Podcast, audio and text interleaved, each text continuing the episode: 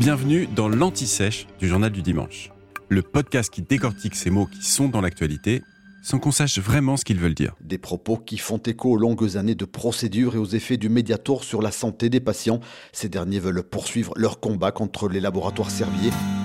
Au fait, qu'est-ce que le Mediator Le Mediator est avant tout un médicament. C'est sous ce nom que le laboratoire Servier a commercialisé, entre 1976 et 2009, le Benfluorex.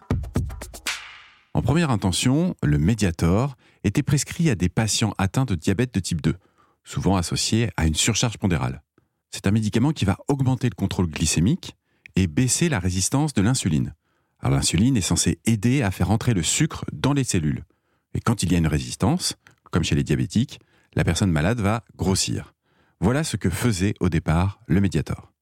Mais il a été beaucoup prescrit en dehors de son autorisation de mise sur le marché aux personnes qui voulaient simplement perdre du poids. Ses propriétés anorexigènes et sa composition proche chimiquement de l'amphétamine en font un coupe-fin terriblement efficace.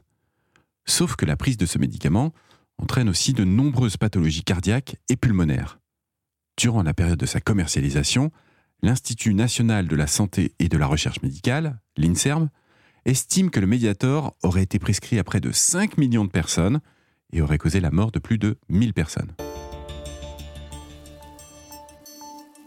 C'est la pneumologue Irène Frachon et ses collègues du CHU de Brest qui ont établi le lien entre la prise de Mediator et l'apparition de valvulopathie, des maladies touchant les valves du cœur, dès le printemps 2009.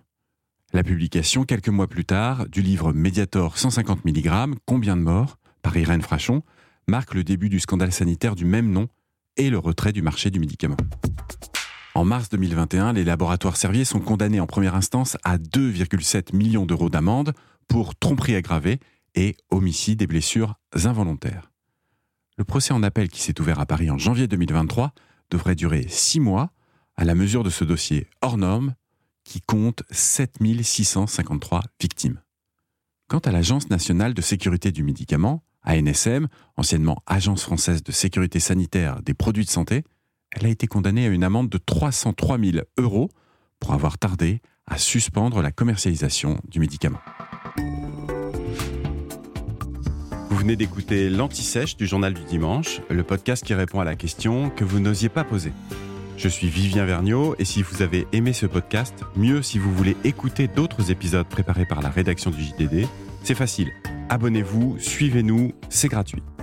On vous donne rendez-vous trois fois par semaine en podcast et tous les jours sur le JDD.fr. À bientôt.